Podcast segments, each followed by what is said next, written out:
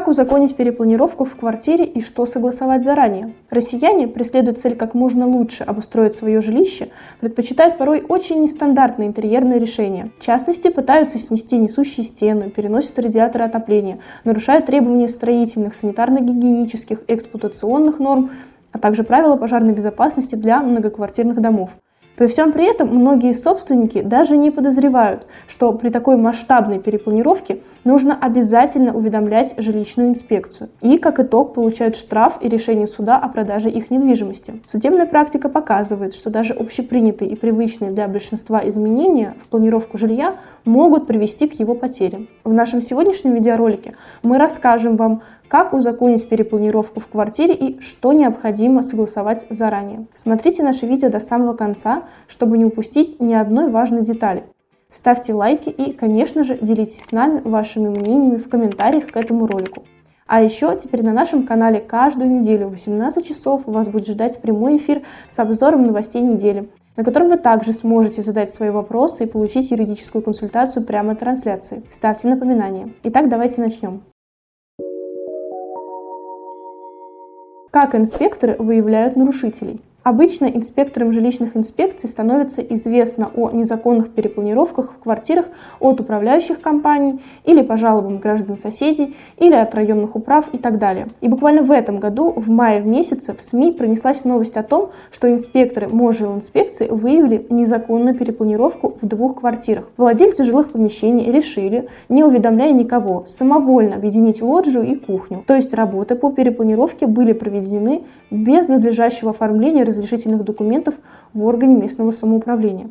Однако с точки зрения действующего законодательства это незаконно. Согласно действующему постановлению правительства Москвы за номером 508 ПП об организации переустройства и перепланировки помещений в многоквартирных домах, при проведении работ не допускается объединение лоджий, балконов, террас, веранд с внутренними помещениями. Поэтому в итоге инспекторы обязали жителей привести помещение в проектное состояние. Исполнение предписания взято на контроль МОЖИЛ инспекции. И такие случаи не единичны.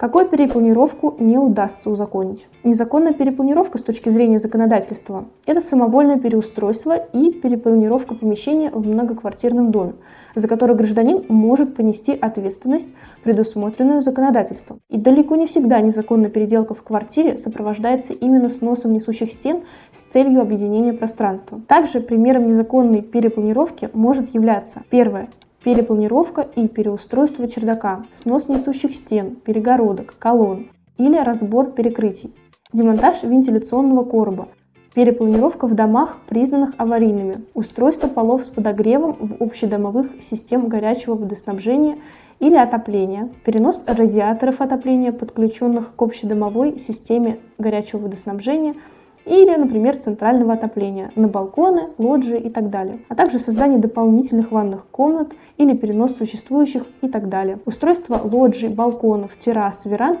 на вторых и выше этажах. Перечень оснований, которые не допускаются при переустройстве и перепланировке помещений, достаточно обширен. Поэтому неважно, какие у вас планы на ремонт, масштабное переустройство или перепланировка. Все это требует проекта и согласования. Сделать несанкционированную перепланировку тайно и пойти в обход закона не получится. Поэтому перед тем, как нанимать дизайнера и строителей, стоит первоначально обратиться за консультацией к профессиональному юристу.